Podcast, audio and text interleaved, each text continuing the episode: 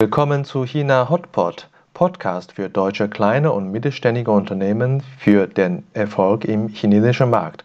Mein Name ist Xiaolong Hu, Ihr Gastgeber.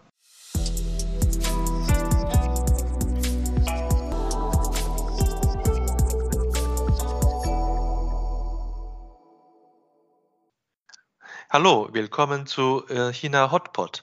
Heute Episode 52. Patrick Pesch. Gründer und Geschäftsführer Fat Coffee. Patrick ist ein Vertriebsprofi und Marketer für Premium-Produkte. Seit 18 Jahren wohnt und arbeitet er in China. Vor vier Jahren hat er in China eine eigene Kaffeemarke im Premium-Segment ins Leben gerufen und somit für ihn ein neues Geschäft aufgebaut. Er erklärt uns, welche Potenziale das Lebensmittelmarkt auf Premium-Sektor in China sind und wie er erfolgreich diesen Markt bedient. Hallo Patrick, grüß dich. Hallo Shalom, hallo. Ich freue mich sehr, dass wir hier äh, uns äh, wieder treffen. Wir hatten neulich schon mal ein Webinar gemeinsam, aber deine Story ist ja so besonders, so, so dass ich da mich freue, dass wir heute eine Episode aufnehmen darf. Und ähm, ich äh, würde mich zuerst interessieren, du bist nach China gekommen vor 18 Jahren. Äh, bist du privat oder geschäftlich nach China gekommen? Ah, schon so lange her, die Zeit vergeht hier so schnell, das ist unglaublich. Ich bin vor 18 Jahren mit der Firma Porsche nach China gekommen, äh, damals mit der, ja, mit dem Gedanken hier anderthalb Jahre das erste Büro für Porsche zu eröffnen und den Markt ein bisschen zu etablieren. Ähm, ich war damals frisch von der Uni und hatte äh, schon ein paar Projekte mit Porsche gemacht. Und ähm, ja, die hatten mich damals dann hier hingeschickt und ich sollte, ich sollte mich mal ein bisschen umschauen und, den, und das Büro hier mit aufbauen. Ja, also in den 18 Jahren äh, hast du sicherlich vieles erlebt, vieles gemacht. Äh, äh, kannst du uns vielleicht mal eine, eine kurze äh, Vorstellung machen, welche Stationen du schon erlebt hast in China? Du, äh, in den 18 Jahren habe ich, in der Tat habe ich einige verschiedene Stationen durchlebt. Ähm, ich bin, ähm, wie gesagt, mit der Firma Porsche hier hingekommen, um das Büro und das Geschäft hier mit aufzubauen. Damals als ähm, Experiential Marketing Leiter ähm, habe ich hier angefangen, habe dann äh, Gesamtmarketing, die Leitung vom Gesamtmarketing übernommen für Hongkong, Macau und äh, Festland China. Ähm, und insgesamt nach acht Jahren ähm, habe ich dann äh, die Firma Porsche verlassen und habe, äh, habe mich also bin Partner geworden in einer Marketingagentur, eine große Marketingagentur, die ich dann vier Jahre lang, äh, sechs Jahre lang, Entschuldigung, sechs Jahre lang geleitet habe hier in China. Und ähm, vor vier Jahren habe ich mich dann selbstständig gemacht und habe meine eigene Firma gegründet und meine eigene Marke hier gelauncht in China. Ja, toll. Das ist eine super Entwicklung und äh, sehr erstaunlich, wie viele unterschiedliche äh, Stationen du schon hast. Insbesondere, wir haben ja im Vorfeld schon besprochen, das sind ja aus unterschiedlichen Branchen, von Auto in die Werbeagentur und dann jetzt äh, in Lebensmittelmarkt. Äh, ich möchte die Zeit noch ein bisschen zurückdrehen, wenn du dich noch daran erinnern kannst, an deine Anfangszeit in China, äh, frisch vom Uni, äh, hast eine super Aufgabe in China bekommen. Was waren für dich äh, die krassesten Erlebnisse, gerade zu Beginn der Zeit? 2003 war ich das erste Mal in China und ich glaube, da war alles krass. Also da, das war schon eine ganz andere Welt, hier hinzukommen. Ähm, ähm, eine Stadt wie Shanghai damals, die war schon damals sehr groß. Damals waren es schon über 20 Millionen Einwohner. Und ähm, ich bin von na gut, Porsche in Stuttgart oder ich komme selbst aus Düsseldorf. Äh, das sind schon andere Dimensionen. Das heißt, die, die Dimensionen hier, die waren von Anfang an anders. Und äh, damit verbunden die Entwicklung, wie schnell alles geht und ähm, die Tatsache, dass es hier immer, immer, immer nach vorne geht und äh, die Entwicklung ist unglaublich schnell hier in diesem Land. Das war, glaube ich, das, das Krasseste, was ich insgesamt erlebt habe. Also ist das da, was du auch äh, eigentlich bewusst gesucht hast oder wurde dir diese äh, Möglichkeit oder diese Aufgabe, äh, nach China zu kommen, angeboten von der Firma? Ähm, ich habe ich hab, ich hab die schon äh, ähm, bewusst gesucht. Ich war davor für Porsche in Singapur. Ähm, ich habe auch ein Jahr in Japan schon davor gearbeitet, ähm, aber für, für eine andere Firma und ähm, äh, habe da im, im Leben habe ich davor schon in Brasilien gelebt und in den USA. Also ich hatte schon immer das Bedürfnis, rauszukommen und, und neue Sachen zu erleben. Ich glaube, dass ähm, China war halt das Extremste, was ich mir damals hätte vorstellen können, ähm, weil es noch so unbekannt war und es noch nicht sind nicht viele Informationen nach Deutschland rübergekommen über wie, wie ist China, wie ist der Markt und so weiter. Das heißt, es war ein bisschen unbekannt, aber ähm, ich habe schon gesucht. Es war schon das, was ich wollte. Mhm. Du hast ja schon äh, gesagt, äh, äh, es dreht, also die Zeit dreht sich viel schneller und so weiter. Das waren die ersten Eindrücke. Was war so die Eindrücke in der ersten Zeit beruflicher Art für, dein, für deine Arbeit? Was, was läuft in China anders damals bei Porsche, als was du in, in Stuttgart oder Singapur gekannt hast? Grundsätzlich waren, ähm, war der Aufbau vom Markt natürlich ganz anders, weil ähm, die Marke an sich war nicht, nicht besonders bekannt in China. Porsche hatte man vielleicht mal hier, äh, hatte man vielleicht mal gehört, aber kaum jemand hatte jemals mal einen Porsche gesehen und äh, insgesamt Prämienmarken in China, die waren halt noch nicht sehr stark vertreten und da muss man ganz bei Null anfangen und wirklich an den Kern der, der Marke rangehen und wirklich Grund, Grundbausteine von Marketing anwenden, um, um den Markt zu erschließen. Und da waren wir natürlich in Deutschland schon viel weiter voraus. Das heißt, man muss da wirklich einen, einen Schritt zurücknehmen und wirklich von Anfang an denken, wie kann ich diese Marke positionieren und wie bringe ich diese Marke an den Mann.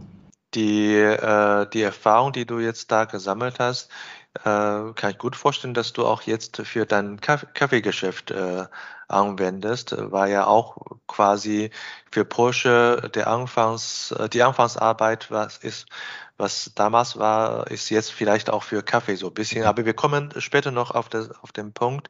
Äh, mich äh, würde interessieren, äh, du warst erfolgreich äh, bei Porsche äh, als Marketingleiter.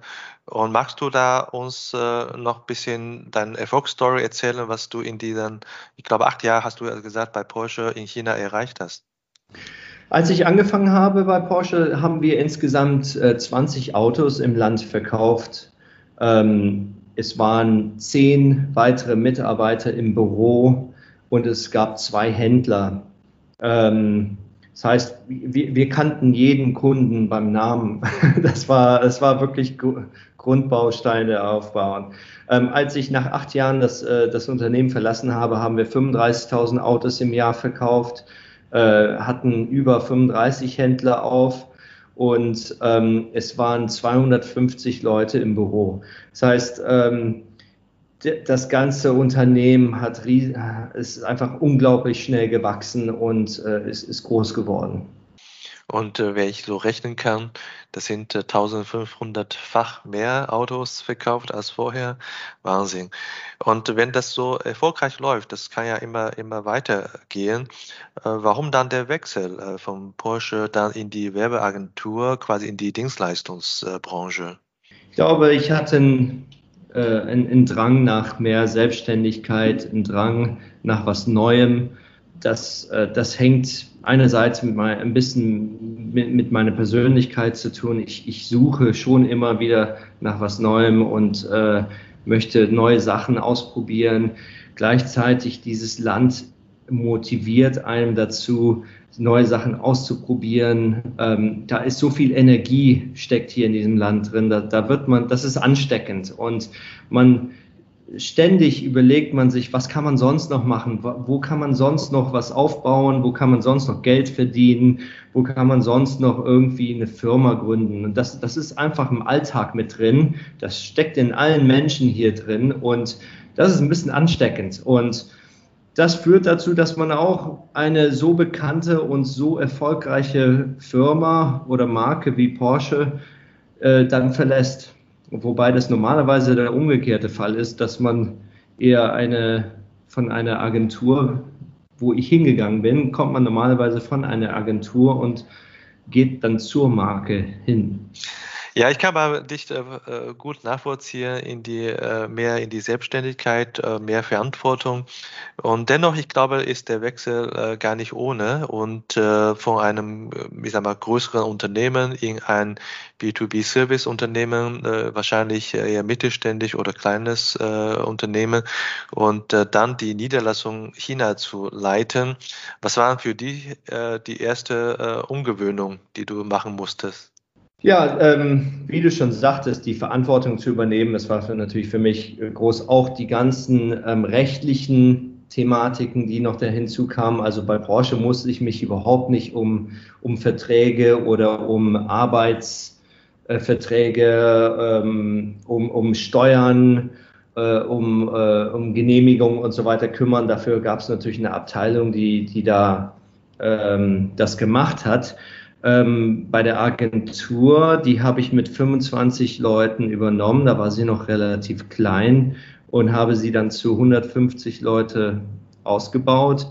Und ähm, in diesem Zuge äh, kamen extrem viele ähm, neue Challenges hinzu, also äh, rechtliche, äh, auch in China entwickelt sich auch ständig das ganze Steuergesetz ähm, entwickelt sich hier ständig, auch die ganzen arbeitsrechtlichen Themen entwickeln sich hier. Das heißt, man muss da ständig äh, sich neu informieren und ähm, äh, dabei bleiben, weil so ein, so ein junges Land, ich sage jetzt ein junges Land, das ist äh, kein junges Land, aber ein Land in dieser Entwicklungsphase muss sich natürlich ständig anpassen und ändern und äh, das spürt man natürlich auf Unternehmensseite dann äh, konkret mit.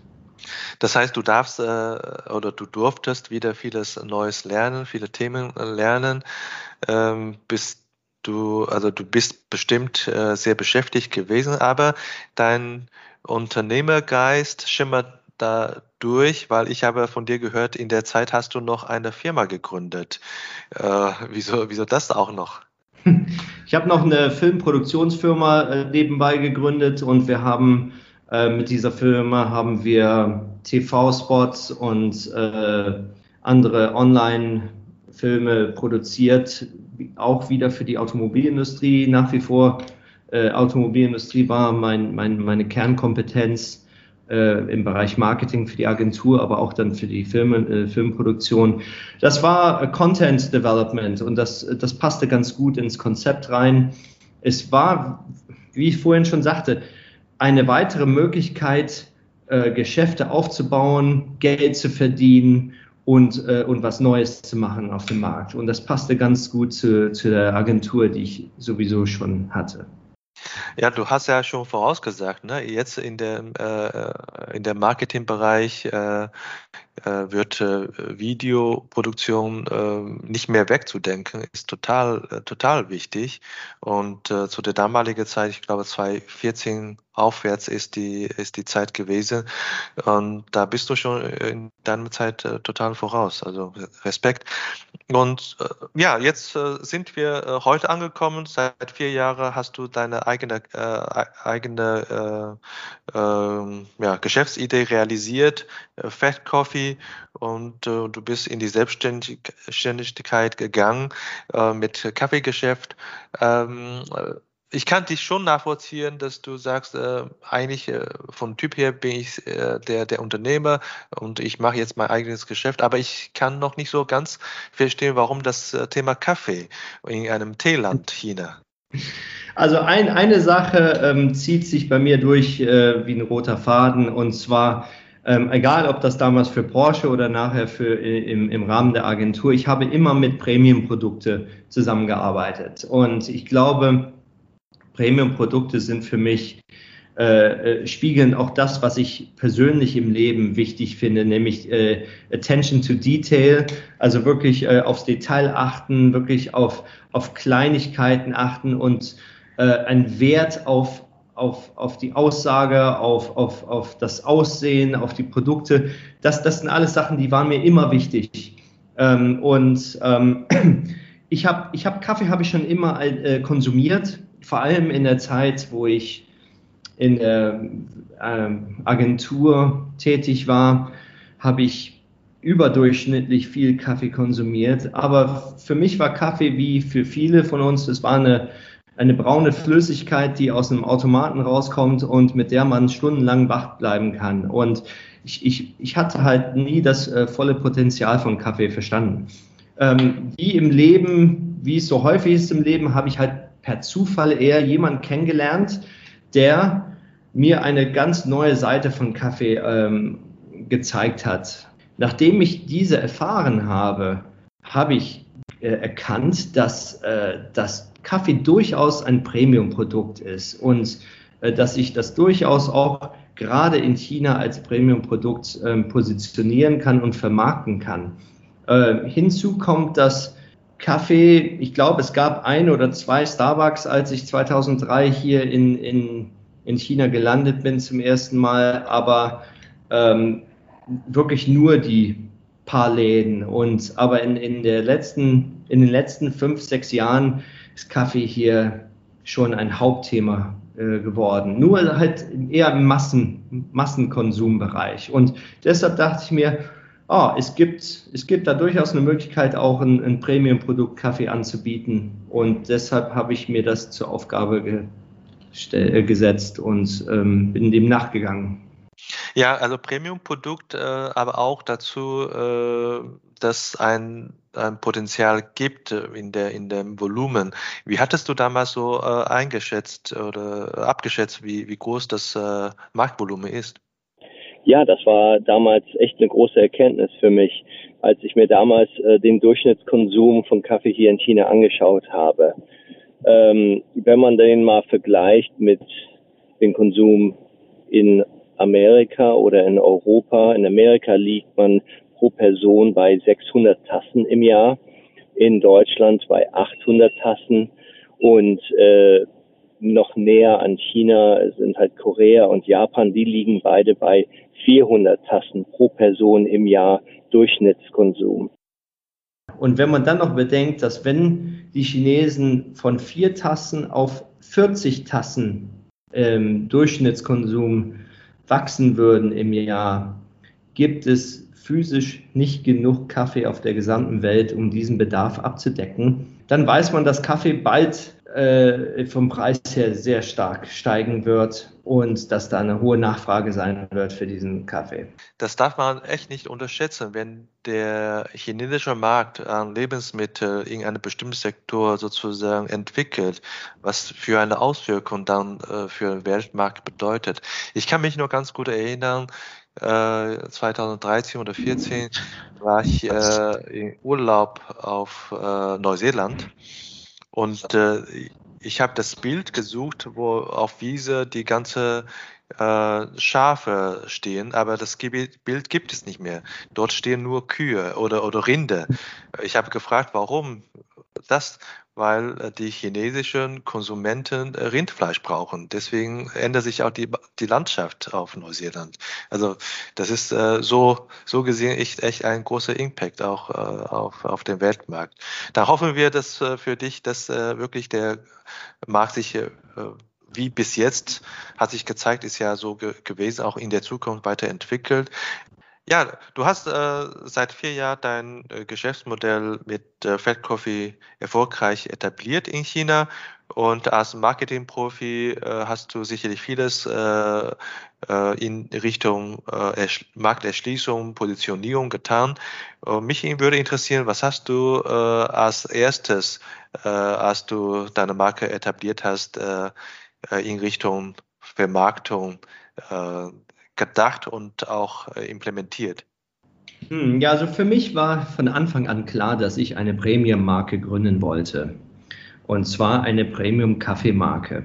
Das heißt, ähm, es wurde relativ schnell klar, dass ich ein B2C-Konzept anstrebe und nicht ein B2B-Konzept.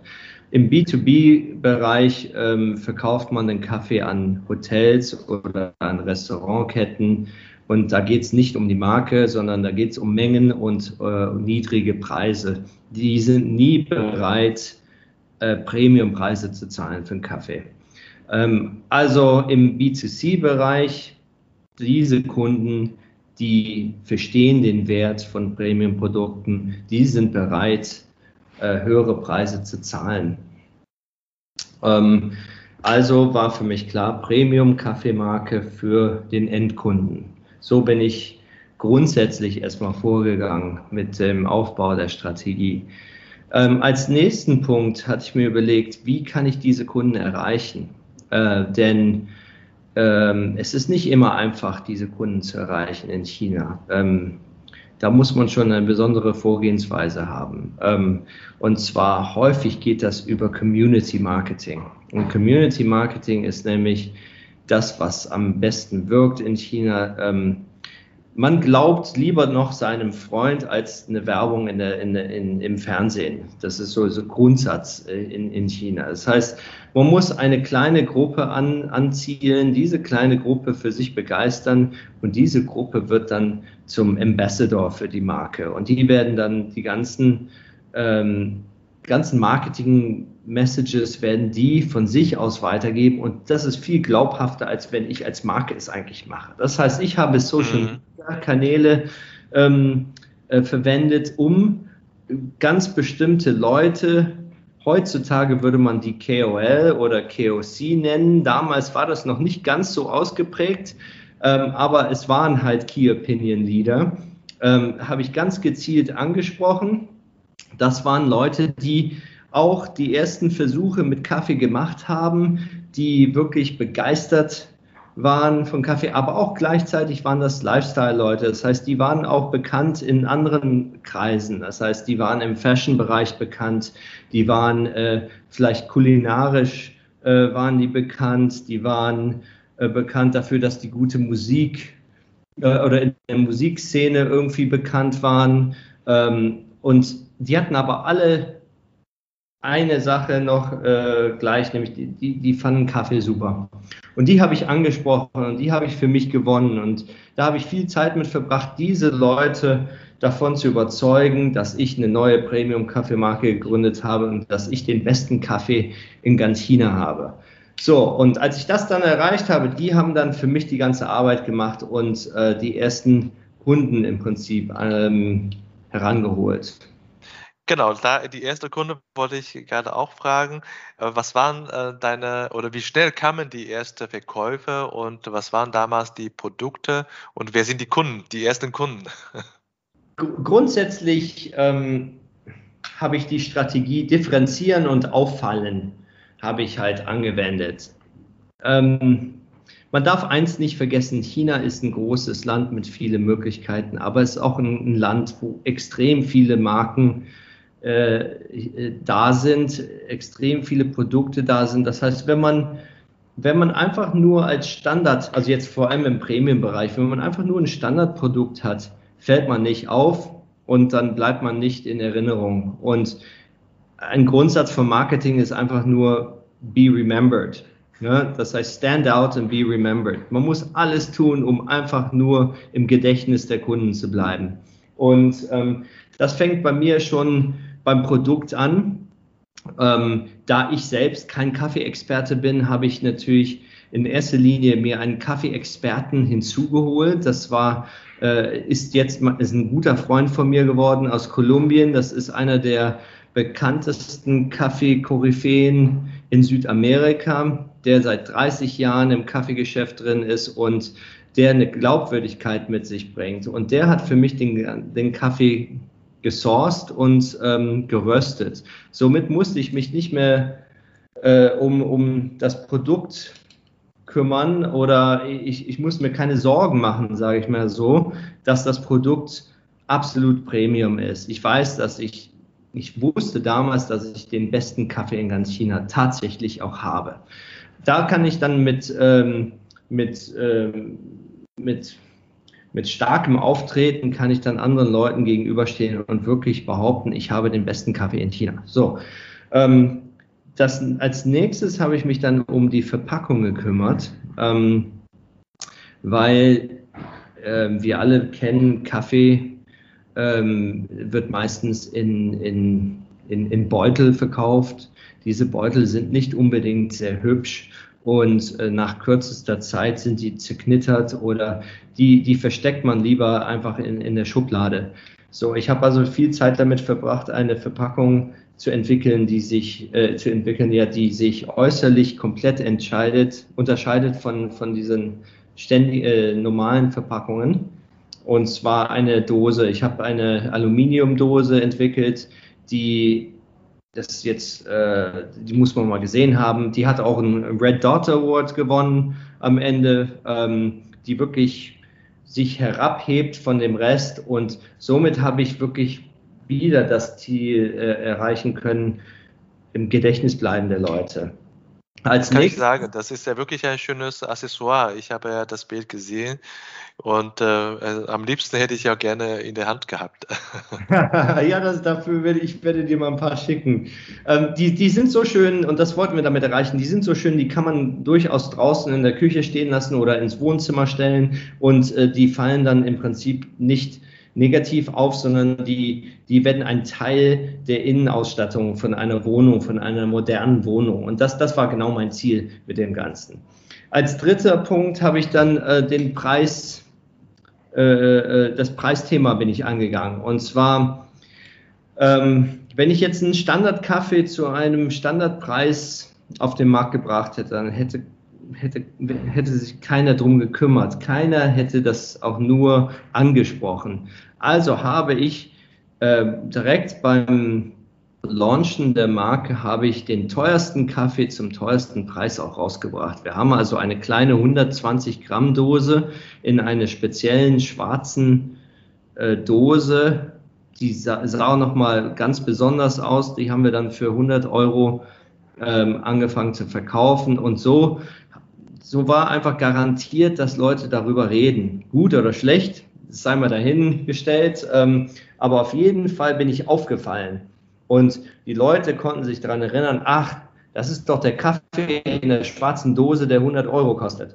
Boom, ein Punkt gelandet. Und, und das, das in Zusammenhang mit der Tatsache, dass ich wirklich den besten Kaffee habe, dass ich dann diese KOL-Leute äh, dafür begeistern konnte, und die haben es dann, äh, diese Botschaft weiter vermittelt. Das hat dann ganz gut funktioniert, sodass ich die ersten äh, Kunden äh, zu meiner äh, Online-Seite locken konnte. Da schimmert sich aber ein bisschen äh, äh, deine Erfahrung durch äh, bei, bei, bei Porsche oder bei anderen Premium-Markt auffallen und und differenzieren, äh, habe ich verstanden. Und wo verkaufst du eigentlich deinen äh, dein Kaffee? Ja, damals habe ich, ähm, hatte ich mir angeschaut, mache ich in, in Shanghai einen Laden auf.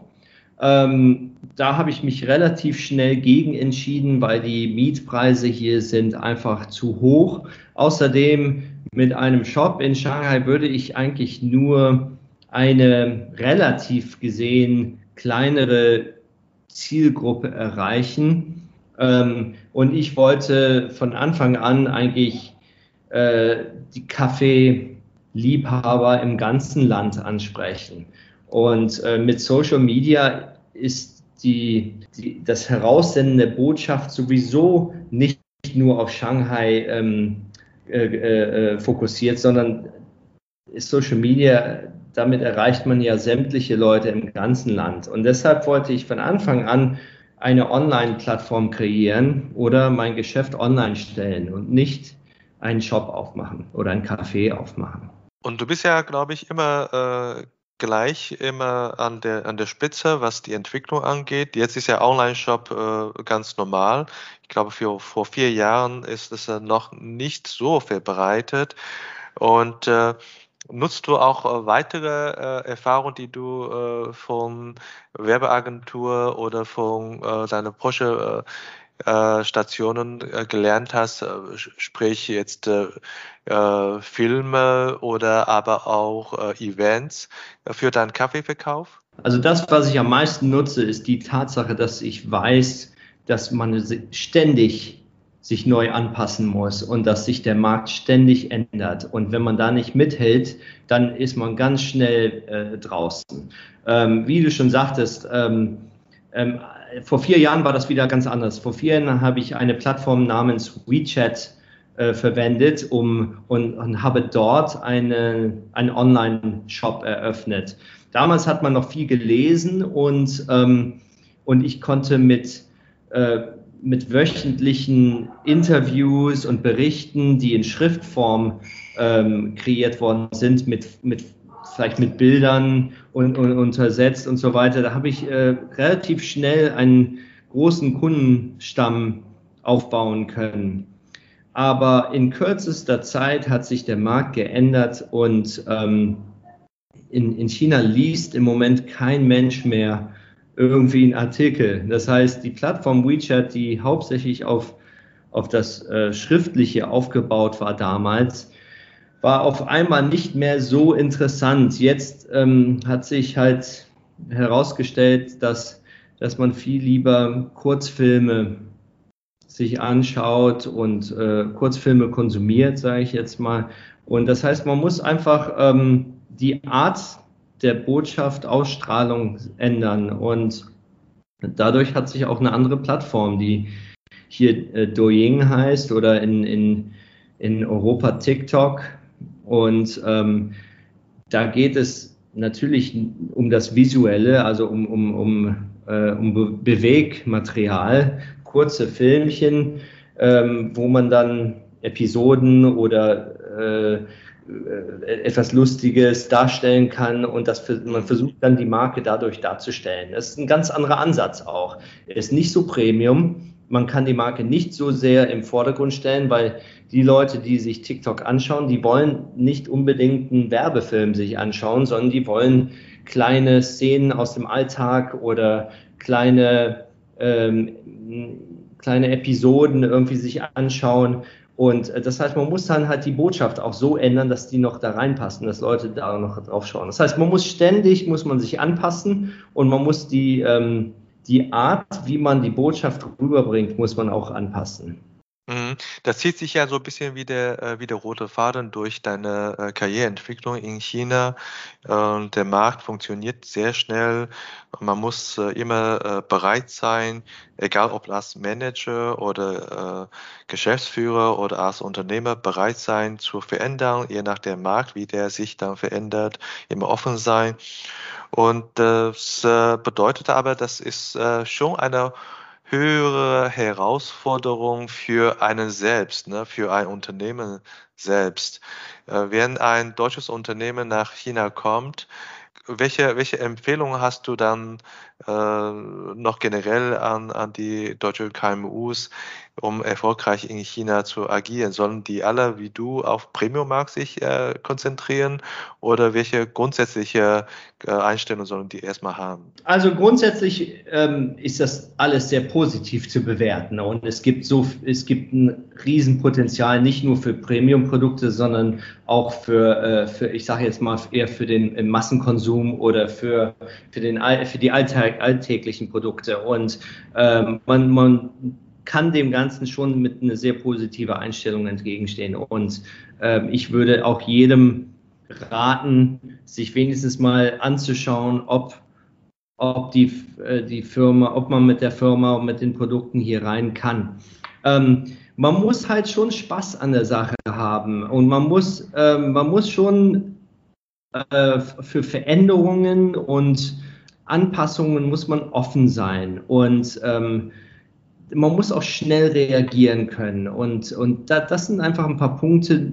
Ähm, ich, wie gesagt, mit meiner Agentur damals habe ich halt ähm, viele internationale Produkte in China positioniert. Das waren internationale Firmen, die ihre Produkte nach China gebracht haben. Das war ein Hauptfeld der Agentur diese Produkte zu positionieren in China. Und da ist mir aufgefallen, wenn diese Firmen nicht schnell genug Entscheidungen getroffen haben und nicht flexibel genug waren, auch sich dem Markt anzupassen, dann haben die sich schwer getan und es ist denen nicht immer leicht gefallen. Äh, ganz einfaches Beispiel, die Verwendung eines chinesischen Namens. Das ist, glaube ich, bei jeder Marke taucht das irgendwann mal auf, bei jedem Unternehmen taucht das irgendwann mal auf. Wollen wir einen chinesischen Namen haben? Ja oder nein? Nein, unsere, unsere Marke gibt es schon seit 200 Jahren und da können wir jetzt keine. Also diese ganzen Diskussionen, die habe ich alle mitgemacht und auch persönlich selbst mitgemacht äh, mit meiner Marke. Ich kann ja jetzt nicht äh, eine Antwort oder einen eine allgemeine Lösung für anbieten, aber man muss die Flexibilität mitbringen, sich mit dem Thema auseinanderzusetzen und offen zu sein, sich dem Markt anzupassen. Und ähm, wenn man das hat, dann hat man hier gute Chancen. Mhm. Ich würde auch sagen, äh, dass China nicht als Markt nicht wirklich jedermanns Sache ist, aber bei dir empfinde ich, das hat sehr gut harmonisiert. Ähm, du bist, glaube ich, auch eine Persönlichkeit, die immer was Neues äh, lernen möchtest, immer was Neues erleben möchtest. Und dazu zu der chinesischen Markt, äh, da hat, glaube ich, die Chemie gestimmt. Und deswegen auch die Entwicklung, also erstaunlich äh, von einem, ein Top-Manager von einem Autokonzern zu äh, General Manager oder Geschäftsführer von einem B2B-Service-Firma und äh, jetzt äh, als Unternehmer. Und äh, was, äh, führt, was führt das zu dem nächsten Schritt? Was machst du in der Zukunft? ja, ist noch ein Geheimnis. Ähm, ich werde in den nächsten Wochen eine neue Marke auf den Markt bringen, auch im Kaffeebereich, neues Produkt, neue Marke. Das heißt, auch da versuche ich weiterhin neue Marktlücken zu erschließen und äh, neue Bedürfnisse abzudecken. Und da gibt es noch jede Menge. Äh, persönlich glaube ich auch, ähm, dieses Land hat mir gezeigt, es, es muss nicht das eine oder das andere sein. Und auch viele Firmen werden, sind auch immer mehr offen dazu, ähm, es gibt durchaus die Möglichkeit, äh, parallel mit einer großen Firma zusammenzuarbeiten, aber auch gleichzeitig noch eigene Unternehmen oder eigene Firmen nebenbei zu haben. Und ähm, mehr und mehr Firmen hier sind dem Thema offen äh, gegenüber offen und das könnte ich mir auch vorstellen. Ähm, eine, ein Hybridmodell, sage ich mal, zwischen Corporate-Welt und Unternehmerwelt, äh, Eigenständigkeit irgendwie äh, zu fahren und äh, das Beste von beiden Welten irgendwie äh, zu haben. Ja, das äh, klingt nach einer äh, sehr verlockenden äh, Situation und dass man sozusagen von der beiden Welten äh, mitbekommen kann und trotzdem äh, Spaß daran haben. Ich glaube, das ist das Wichtigste. Ich wünsche dir natürlich in der Zusammenhang berufliche Zukunft alles Gute habe noch ein paar äh, schnelle persönliche Fragen und äh, mich interessieren, du warst ja sehr viel in, äh, in China. In welcher Stadt fühlst du dich am wohlsten? Ähm, ganz schnell beantwortet, Shanghai. Das ist nach wie vor die internationalste Stadt. Das ist die Stadt, die ähm, sowohl bildlich vom Straßenbild her eher mir am meisten liegt. Das ist nicht so schachbrettmäßig aufgebaut. Da ist noch sehr viel natürliche Entwicklung in dem Ganzen. Äh, das Arbeitsklima ist extrem international. Ähm, auch das Umfeld, wo man, äh, ob es jetzt nun vom Essen her ist oder von den Freunden oder von den Schulen. Also äh, ist schon relativ einfach, sich hier wohl zu fühlen. Da, da sind andere Städte noch ein bisschen schwieriger, glaube ich. Wir bleiben noch ein bisschen bei der Reise. Ähm, äh, in China Urlaub zu machen, ist mittlerweile zu Corona-Zeit leider ein Muss. Äh, was ist dein Lieblingsurlaubsziel äh, in China?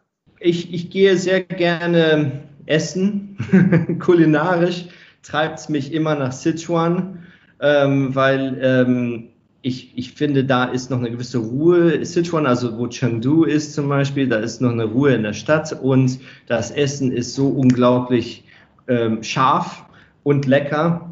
Ähm, und das findet man so eigentlich dann nur in Sichuan und deshalb ist das immer wieder eine Reise wert dahin.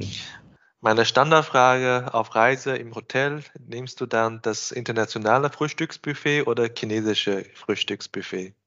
das ist eine gute Frage.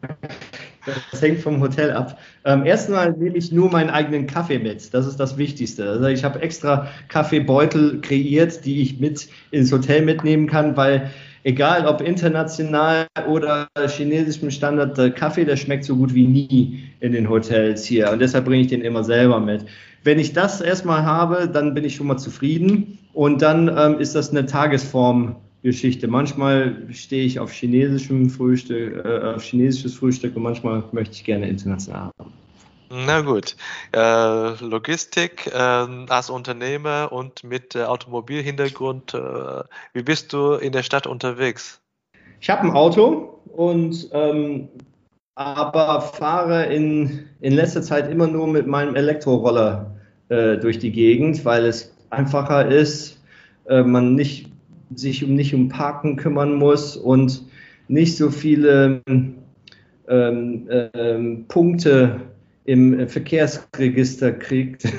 und äh, Elektroroller ist der Weg, wie man hier durch die Stadt äh, kommt. Und was ist dein meistgenutzte Social Media äh, äh App äh, in terms of Zeit, also bezüglich Zeit? Ähm, ich glaube, dass da, da bin ich wie alle andere hier in, in dem Land mit WeChat verheiratet.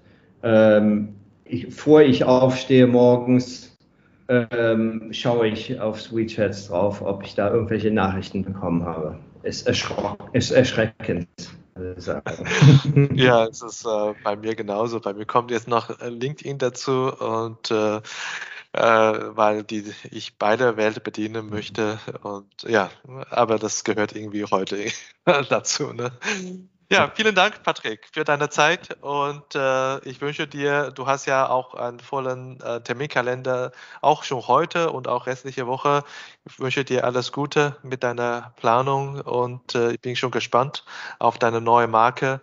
Wir bleiben ja sowieso in Kontakt. Äh, ich freue mich auf das nächste Mal. Vielen Dank, Sherlong. Super, hat mich super gefreut und ähm, ich freue mich, wenn wir uns endlich mal treffen können und einen Kaffee trinken können. Das machen wir. Also, tschüss, bye also. bye. Das war unsere heutige Episode. Ich bin Xiaolong Hu, Ihr China-Coach für Ihren Geschäftserfolg. Wenn Sie als deutsche KMU noch mehr über China wissen möchten, empfehle ich Ihnen unsere kostenlose englischsprachige Webinarserie China Webinar zu besuchen. Oder schreiben Sie gerne eine Mail an mich persönlich unter der Webseite china-team.de.